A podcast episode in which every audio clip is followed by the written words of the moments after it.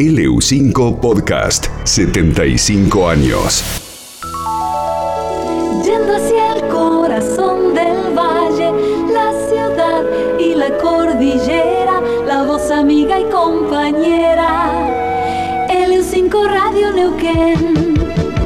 Con los programas más importantes, los musicales del mundo entero. Yo en 1978 ingresé a LU5. Yo en el 8 de mayo del 78 llegué a Neuquén y al otro día fui a preguntar si necesitaban operadores en, en LU5 y me dijeron no. Y yo sabía que necesitaban y entonces seguí insistiendo, seguí insistiendo y en agosto pude ingresar. Cuando me dieron la oportunidad, que fue fines de agosto del 78, entré y hasta que me fue, fue un, paso gigante, porque imagínate, yo venía de una, de una radio de baja potencia, como era Radio Champaquí de Dolores, que como máximo eh, se escuchaba a 40 kilómetros. Y esta radio, de noche de madrugada, llegaba a Villa Dolores, que está a mil kilómetros de acá de Neuquén. Y para mí en ese momento fue como entrar a la BBC de Londres, ¿no? Porque tuve que aprender todo de nuevo, pero a mayor escala. Entonces cuando me, me, me dan la, la, oportunidad de entrar, por, estar adentro, después empecé a leer este, deportes, me dan la oportunidad de hacer central informativa en las transmisiones deportivas, fui creciendo y llegamos a tener tanto en el fútbol como en, en el básquet, cuando Independiente entró a la Liga Nacional, una central informativa a donde llamaban todas las radios del país que transmitían para pedir los resultados, porque nosotros los teníamos, teníamos todo. Yo había armado, montado un sistema de comunicación que con la menor cantidad de llamadas este, de teléfono posible, no había celular obviamente, yo había armado una red de intercambio de resultados y además yo tenía un muy buen receptor que me permitía escuchar otras radios, varias radios y sacar resultados con un laburo este, ensordecedor prácticamente, pero era muy divertido para mí el 5 fue un, un, eslabón muy importante. Yo, me, además de divertir, de, de, de, haber sufrido algunas cosas, este, este, pero sí, he sido feliz en esa radio. Uf, compañeros de trabajo, un montón. Y programas, yo he participado en un montón de programas. Muchos que han sido una basofia, este, otros que han sido muy lindos. Me acuerdo de Víctor Hugo Muleiro que tenía un programa donde pasaba algunos temas de rock que se llamaba Contemporáneo, que iba los sábados a la noche. Los Invasores, un programa que hacía Laura Asia, con quien trabajé. Un programa de tango que hacía Eduardo D'Andrea, que se llamaba Tangos de Medianoche. Marcelo Fernández, con que hacía las horas de Morfeo de 0 a 2 de la mañana, que una música bárbara. Y después este otro es Osvaldo Arabarco, que él eh, leía un programa que se llamaba Los Inmortales, que escribía Miguel Ángel Paileleo. Junto con Osvaldo era de la Galán a veces leía ese programa los libretos que escribía eh, Miguel. Vos sabés que era, era, un programa fantástico, fantástico. Para mí uno de, los, uno de los mejores programas que alguna vez mereció haber ganado algún premio, pero bueno, no escribía al negro Paileleo para, para ganar premios, sino escribía porque eh, volaba y Osvaldo o Adela le ponían una impronta que era fabulosa, ¿no?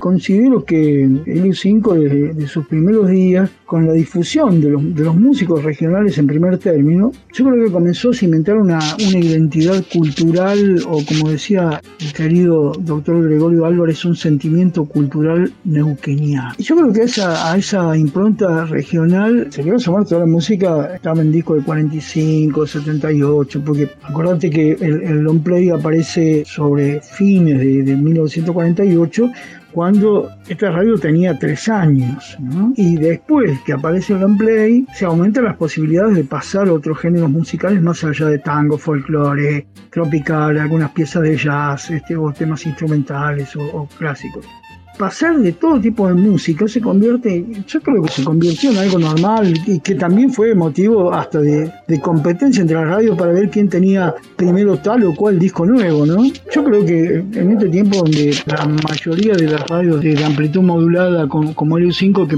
parecen competir con las, con las radios de frecuencia modulada, con las FM que les robaron ese formato de noticias, de comentarios, con música, yo creo que la diferencia la deberían hacer con una mejor selección musical pero de todos los géneros, porque vos fijate que no todo lo, viejo es bueno y no todo lo nuevo puede llegar a ser popular por más que lo pasé por radio. Acordate que antes las radios serias tenían discotecarios, los discotecarios eran tipos que sabían de música. Nosotros teníamos dos discotecarios como el negro Pailereo y, como el bicho de que seleccionaban con un criterio este, muy, muy particular, de acuerdo a cada programa, de acuerdo a cada conductor. Y la desaparición de la discoteca física, de los discos de vinilo, hacen ahora, han hecho que un, operador se convierta a la fuerza en musicalizador. Y a veces los conocimientos musicales sean mínimos o, no los tenga, porque el tipo está operando una máquina y no tiene posibilidad de saber ni quién es el autor de un, de, un tema. Porque antes el long play o el disco simple tenía, el nombre del tema, los autores, los intérpretes, la orquesta que acompañaba. Y no tenés nada, ahora tenés el nombre del tema y quién lo, lo canta, y nada más.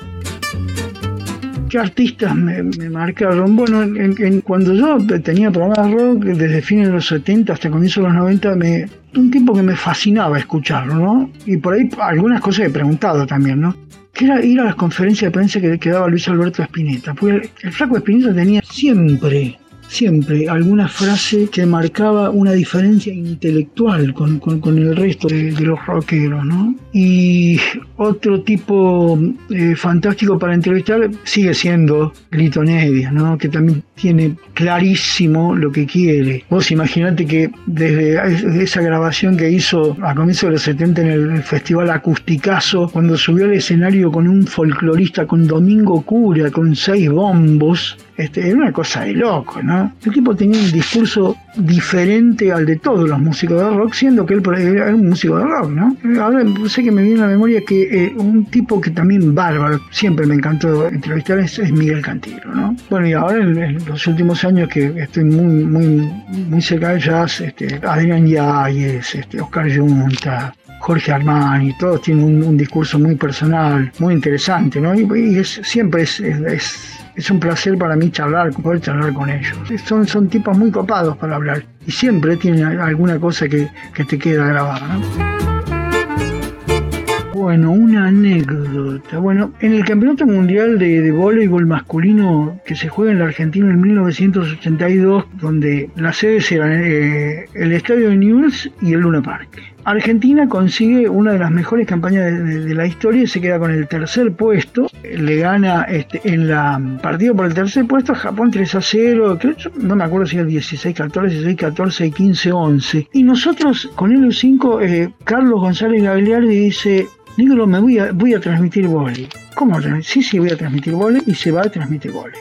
Cuando vuelve después de la alegría, la locura del tercer puesto de Argentina, que había salido vigésimo en el campeonato anterior, que llegaron al tercer puesto de la mano de John Wanson, me dice Carlos González Gagliardi cuando vuelve, mañana a la noche viene John Wanson a la radio. No, bien, una, locura, ¿viste? Bueno, el U5 en esa época era, era una emisora del Estado, estaba intervenida, este, y había que pedir permiso y tenía un papel y qué sé yo, y bueno, y por una cosa u otra, no, yo no me acuerdo quién no dejó la orden para que entrara John Wanson, el técnico más exitoso del voleibol argentino en ese momento, y bueno, 11 de la noche, con Carlos González Gabriel, que estaba haciendo el programa de la noche, dice, llegó Son, ve y se va a recibirlo y no entraban, y no entraban, y no entraban, y bueno, otro disco, ¿no?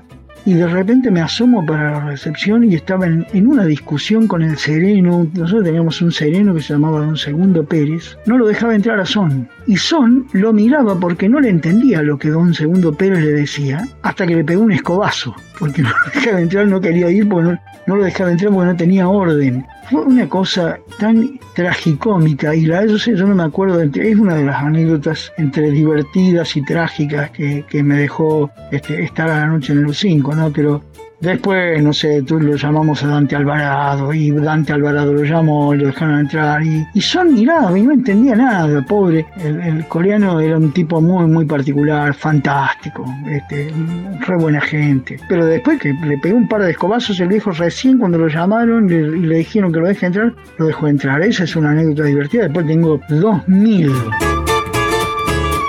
Cumplimos 75 años juntos. LU5, el aire de todos.